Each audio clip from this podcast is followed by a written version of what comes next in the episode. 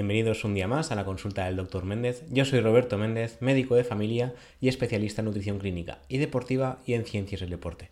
Como ya sabéis, aquí hablamos sobre nutrición, sobre medicina, sobre deporte o sobre una mezcla de tantas. Hoy será el caso donde mezclaremos las tres porque vamos a hablar sobre el ayuno intermitente, tanto a nivel nutricional como plan nutricional que es. No hablaríamos de una dieta como tal porque realmente no lo es, sino que es una colaboración, por llamarlo de alguna forma qué pasa con el ayuno y deporte y qué beneficios tiene a nivel médico o a nivel de salud en general. ¿Vale? El ayuno intermitente ya lo hemos comentado en alguna ocasión, en algún episodio por encima y sobre todo un, episodio en especial que hicimos con Berta, la psicóloga que pasó por aquí por el programa y nos explicó un poco por qué no es para todo el mundo. Esto lo hablaremos hoy también Igual que pasa con cualquier tipo de dieta, ya sea la dieta cetogénica, la dieta baja en food maps, eh, la dieta DAS, la dieta, la dieta mediterránea sí que sería para todo el mundo. La dieta DAS, por ejemplo, no. No sé si he hablado alguna vez de ella, si no, repasaremos en algún programa próximo. Pero el ayuno intermitente, lo dicho, no es algo para todo el mundo y hay que saber lo que se hace. Eh, yo, por ejemplo, sí que he hecho ayuno intermitente y lo suelo hacer de vez en cuando, cuando me apetece. No llevo un orden específico ni X días a la semana ni nada de esto pero sí que lo he hecho muchas veces. Eh, ayunos intermitentes hay de diferente clase. El ayuno no es más que una restricción temporal de lo que hacemos, o sea, no es quedarse sin comer absolutamente, sino llevar un, ritmo de horas. Eh, las formas más fáciles y comunes es el ayuno 12-12 y el ayuno 16-8. Esto quiere decir en el 12-12 que tenemos 12 horas de ayuno y 12 horas para comer, lo más fácil sería cenar prontito, cenar sobre las 8 y desayunar a las 8 del día siguiente. Ahí hemos hecho 12 horas de ayuno sin comer nada. Y luego está el 16-8, que es un poquito más complicado, que es alargar 16 horas en lugar de las 12 típicas. En este caso, por ejemplo, eh, que suelo hacer yo, sería o bien cenar entre las 8 o 10, en España es más común cenar a las 9, yo suelo cenar pronto, suelo cenar a las 8, entonces si contamos 16 horas, a las 12 del día siguiente ya han pasado las 16 horas. Entonces, yo normalmente lo, que suelo hacer, en este caso cuando hago ayuno, suelo cenar tarde por el motivo que sea, entonces al día siguiente muchas veces no me apetece desayunar y simplemente pues no desayuno. Tampoco es una cosa que tenga organizada o que lo haga por algún beneficio específico que se le asocia al ayuno, sino que simplemente no me apetece desayunar, pues no desayuno. Si ese día, por ejemplo, eh, si es un, un día laboral o si tengo que hacer ejercicio por la mañana o lo que sea, normalmente esto no lo hago hay gente que sí que lo hace, ahora luego hablaremos sobre el tema de deporte y ayuno, pero intento no juntar ambas cosas porque si hay una jornada matinal, ya sea de trabajo o de esfuerzo por, el, por deporte o algún motivo, eh, puede haber sustos, puede haber algún desmayo que otro. Yo no soy de desmayarme, pero tampoco es plan de ir aquí probando suerte. Eh, luego, por el tema de que no es para todo el mundo, como decía, eh, hay ayunos más complicados de 24 horas completas o hacer de 24 horas varios días a la semana, como hablaremos después, y hay errores que hay que evitar cometer. Uno, el primero y principal, es como siempre, ya sabéis que me baso en artículos que escribimos en el periódico en español. Este en particular no lo he escrito yo, el resto que os comentaré sí, pero me ha parecido interesante por el tema de los errores. El ayuno ha demostrado beneficios en algunas personas, no en todos, como ya he dicho antes, con el tema del índice de masa corporal, eh, la mejora de presión arterial, a nivel metabólico hay diferentes mejoras a nivel de control de insulina, a nivel de control de grasas, incluso ayuda a la pérdida de grasa en algunas personas, pero eh, no hay que pasarse, ¿vale? Lo que no hay que hacer, por ejemplo, que lo hace mucha gente, es de comer mal, eh, pasarse a hacer ayuno intermitente directamente. Lo primero que habría que hacer es comer mejor, que esto ya lo habíamos comentado en un montón de programas, me he descontado ya de, cuántos programas llevamos comentando, primero hay que aprender a comer mejor y luego ya hacemos lo demás. Pero hay mucha gente que lo que hace es de repente pongo a hacer ayuno a ver qué pasa y hay sustos. Entonces, eh, no hay que estar demasiadas horas sin comer. Si uno no ha hecho ayuno nunca, no se puede poner a hacer un ayuno de 24 horas seguidas porque puede ser un problema y si cuerpo no está acostumbrado. Lo normal sería probar si se quiere probar eh, hacer 12 horas, que esto es bastante fácil, de hecho hay mucha gente que sin querer lo hace, y luego hacer el 16-8, que es el más común y corriente. Y luego ya si queremos hacer algunos programas más complejos como el 5-2, por ejemplo, que es comer 5 días sin ayuno, en una franja de horario normal o habitual, y hacer dos días completos ayuno. O sea, dos días de la semana, evidentemente no juntos entre sí, sino separados, eh, de 24 horas completas sin comer.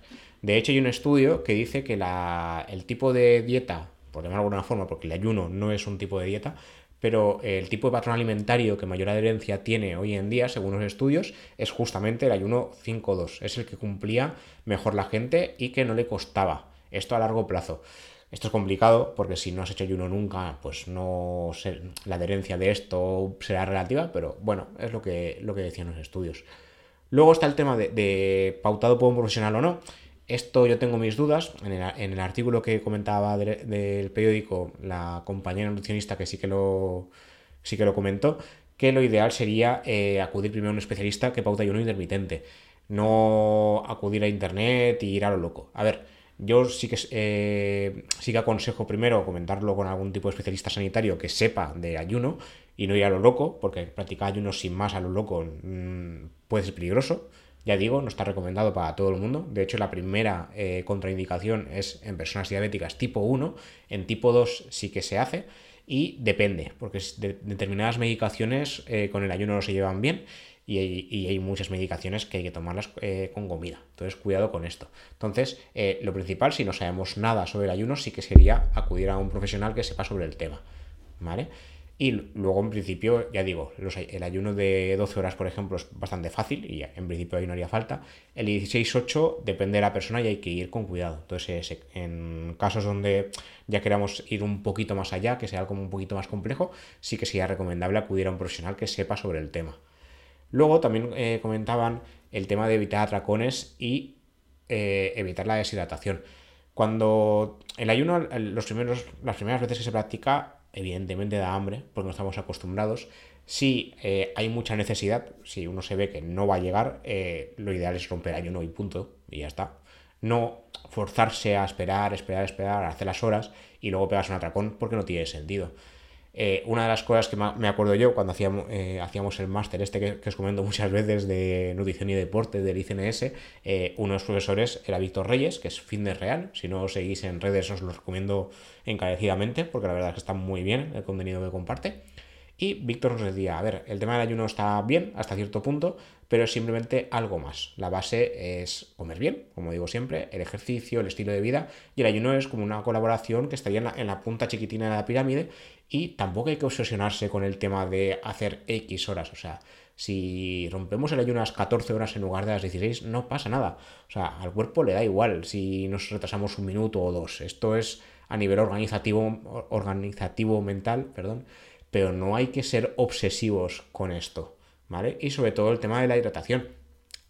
Durante el ayuno evidentemente se puede y se debe beber eh, lo principal agua, también se permiten tés, cafés sin ningún tipo de edulcorante, ni, de, ni azúcar, ni demás, y evidentemente sin leche. Pero eh, hidratarse es lo principal.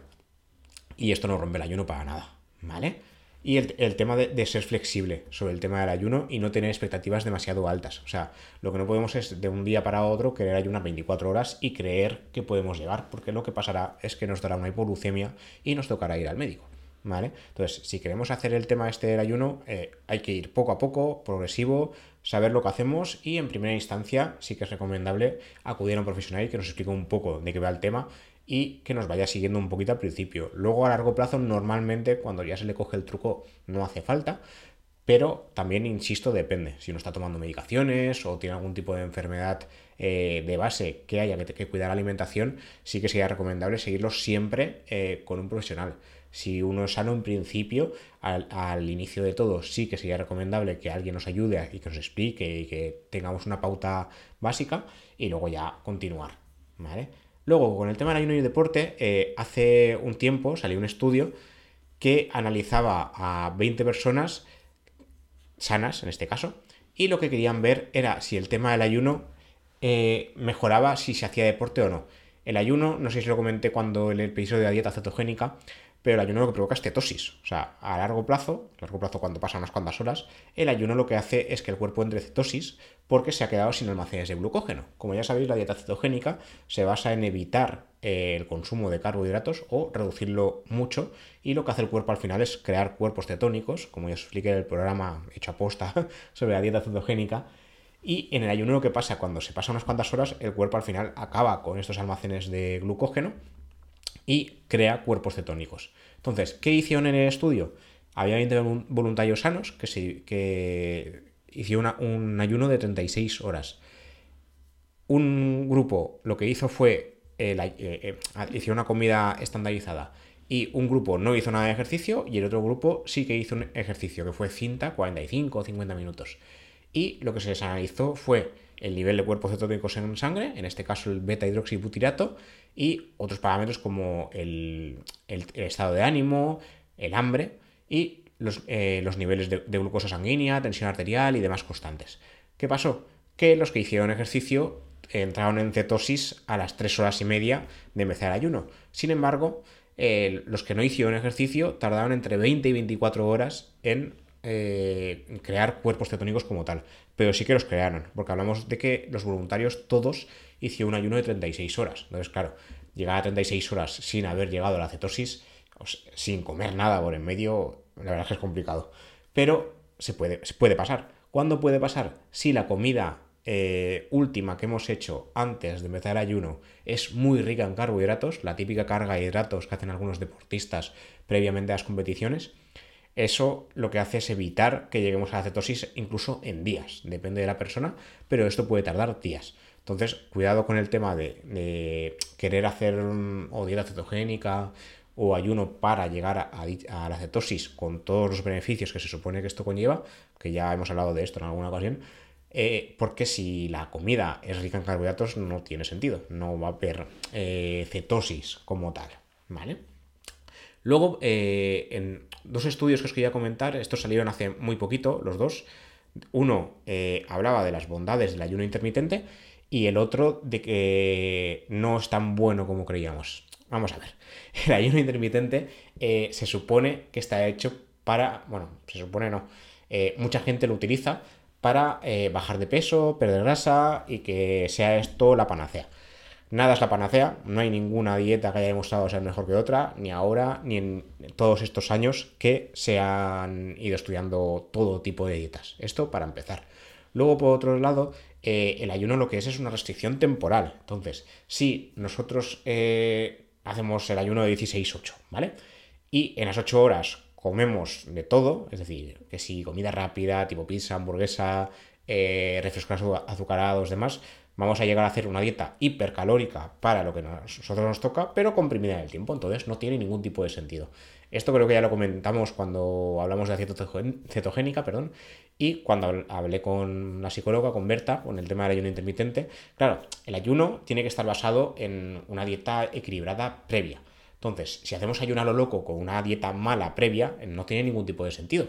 ¿Vale? Entonces, ¿qué hicieron en, el primer estudio que os voy a comentar? Que este es de hace un par de semanas, ¿eh? hace muy poquito que se, publicó.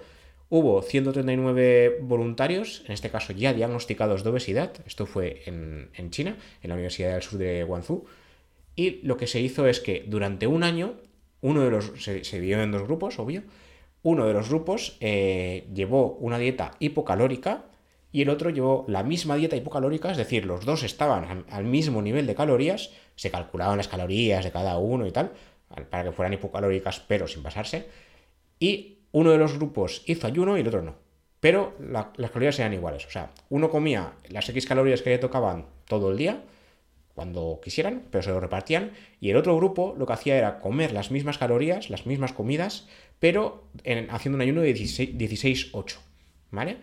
¿Qué pasó? Que no hubo diferencias. No hubo diferencias a nivel de pérdida de peso, ni a nivel de tensión arterial, ni a nivel de niveles de glucemia, ni sensibilidad a la insulina, ni nada de nada. Los dos perdieron peso de forma similar. Perdieron entre 6 y 8 kilos, pero más o menos igual. O sea, no hubo una diferencia significativa entre una cosa y la otra. O sea, entre hacer eh, ayuno intermitente o no. Sino que la bajada de calorías es la que parece, según, según las conclusiones del estudio, que fue la responsable de la mejora en sí. Entonces, esto hay que cogerlo con pinzas porque sí que es verdad que el estudio no dice que el ayuno sea malo. El ayuno, dice que el ayuno no es mejor que hacer una dieta hipocalórica como siempre se ha dicho. Habrá gente que le venga bien hacer esto, porque el ayuno intermitente lo, eh, realmente yo estoy a favor en parte. O sea, como, di, como estoy diciendo durante todo el programa, no es para todo el mundo, pero oye, si, el tema de, de mm, restringir el tiempo te hace comer un poquito menos y haces la dieta hipocalórica como toca, sin pasar hambre, evidentemente, y sin sufrir porque no tiene sentido, eh, a lo mejor va bien. Entonces, eh, al quitarte pues o el desayuno y el almuerzo, o la cena y la merienda, si eso lo que hace es que el resto de comidas las hagas normal no haya más hambre, no haya tracones y no haya nada raro y se consiga bajar de peso, pues a lo mejor ese es el método que a uno le hace falta. No es, no es para todos, pero puede que sea así. Entonces, eh, depende de la comodidad de cada uno y de cómo se lo quiera adaptar, pero no significa que sea inútil. Simplemente significa que no es mejor que las típicas dietas hipocalóricas que conocemos de, de toda la vida. ¿Vale? Y luego ya el último estudio que quería comentar, este era un poco al contrario. Lo que nos decía era que, que, el ayuno, si bien es cierto que no ayuda a perder más peso, que en este estudio también se vio que no ayudaba a perder más peso que una dieta hipocalórica normal, sí que puede ayudar a alargar la vida. Este estudio no fue en humanos, este estudio fue en, ratones, pero sí que demostró eh, resultados significativos. De hecho, la mayoría de estudios que se están haciendo sobre ayuno eh, son en animales. En humanos los hay, como el estudio que acabo de comentar, pero menos, bastante menos, de hecho. Claro, en este caso el estudio se hizo a lo largo de cuatro años con un grupo grande de ratones. Esto en humanos es inviable y además éticamente no se puede hacer ni se debería. Pero en ratones es más fácil. Entonces, la media, para que nos pongamos un poquito en contexto, la media de vida de los ratones es dos años, dos años y medio. Entonces aquí lo que hicieron fue eh, diferentes grupos. Eh, grupos de ratones que comían normal, grupos de ratones que hacían una dieta hipocalórica, para lo que es eh, su dieta habitual, y hacían una dieta hipocalórica de entre un 30 y un 40% menos de calorías. Esto en humanos tampoco sería factible porque es una restricción excesiva y lo que va a provocar es que a la semana dejemos de hacer la dieta, pero en ratones, pues los investigadores sí que podían hacerlo para en mi parecer, para social de los ratones. Normalmente en humanos, cuando hacemos una dieta hipocalórica, eh, lo que hacemos es bajar entre un 10, un 20% y de forma progresiva. O sea, no podemos de, estar haciendo una dieta hipercalórica porque comemos mal de 2.000 y pico calorías, 3.000, bajar a 1.500 está mal. Está mal porque vamos a hacerla mal. O sea, no vamos a llegar a hacer ni una semana y la vamos a liar. Entonces, lo que hay que hacer normalmente es calcular eh, esto es para otro programa, pero para que tengáis una idea, calcular eh, cuántas calorías necesitamos más o menos de mantenimiento normal con nuestro nivel de ejercicio, nuestro nivel de actividad, todo esto, y restarle un 10%. Y esto poco a poco, y si queremos bajar un 20%, pero bajar más no es lo adecuado. Los estudios nos dicen que esto eh, no iría bien, no habría adherencia, no habría seguimiento y no, y no habría mejoras, porque al final dejaríamos la dieta estar. ¿Vale? Aquí sí que se hizo entre un 30 y un 40%, pero porque eran animales de experimentación y se podía hacer. Entonces, lo que hicieron también los investigadores es que, eh, aparte de hacer la dieta hipocalórica, unos, un grupo de ratones lo hacía con eh, restricción temporal y el otro no. La restricción temporal, como ya están llamándola muchos estudios, es el ayuno intermitente. Entonces, lo que hicieron eh, fue analizar qué pasaba, si había, si había un tipo de ayuno que pasaba y si había otro tipo que pasaba. Digo varios porque hacían un ayuno intermitente por el día y les, llama, y les daban de comer a los ratones por la noche y al revés. Y lo que, fueron, lo que vieron al final es que eh, la hora a la que comían los ratones importaba. En este caso, eh, una dieta baja en calorías estándar normal eh, prolongaba la vida de los ratones un 10%. Pero si, la, si además de llevar la dieta baja en calorías se les alimentaba por la noche, que es el momento del día donde los ratones son más activos, su esperanza de vida aumentaba un 35%, vivían hasta 9 meses de más. A nivel humano sería al revés, nosotros por la noche dormimos y por el día eh, solemos estar más activos por la mañana, tarde. Entonces ahí habría que ajustar las horas del ayuno, en este caso el que usaron aquí fue similar al 16-8 que haríamos en los humanos, y lo que haríamos sería intentar comer por la mañana y tarde y a partir de, después de comer o media tarde hacer ayuno hasta el día siguiente. Yo, por ejemplo, hago un poco de trampa en esto porque me es más fácil hacerlo así y lo que suelo hacer es cenar pronto, no desayuno, no hago comida de media mañana y ya directamente como. Esto los días que hago ayuno. Yo la verdad es que no suelo hacerlo en plan organizado, lo hago muy de whatsapperas, por decirlo así, pero cuando me apetece pues lo hago y sin más. No tengo una organización de, no, yo todas las semanas hago ayuno tal día, tal día y tal otro porque esto es beneficioso. Pues la verdad es que no como ya, como ya os comentaba sobre el, tema que os explicaba Víctor Reyes, eh, está bien como complemento para todo un buen estilo de vida, pero obsesionarse no tiene ningún tipo de sentido, la verdad. Yo lo he dicho, lo recomiendo si os va bien dentro de vuestro estilo, pero no, no creo que sea algo con lo que obsesionarse, no creo que sea un plan basal de vida, ni creo que sea lo adecuado para todos, ni muchísimo menos. Y nada, esto era todo lo que quería comentar por hoy. Espero que haya sido de interés y que os guste todo lo que hemos comentado. Os dejaré, como siempre, en las notas del programa todos los estudios y los artículos que, he utilizado para el programa. Y como siempre, gracias por escuchar. Recordad que el programa se emite en Spotify, en Google Podcast, en iBox en Amazon Music y que se sube siempre a Cuonda Podcast, que es la plataforma de podcast en español donde estamos desde el principio. Y además también se emitirá en YouTube como los últimos dos, tres episodios y poco a poco iremos subiéndolos todos. Y como siempre, eh, se agradecen los comentarios, el feedback y las valoraciones. Cualquier idea que tengáis o cualquier crítica, si puede ser constructiva, pues mucho mejor, estaré a la escucha de ellas. Y nada, nos vemos y nos escuchamos en el siguiente episodio. Hasta la próxima.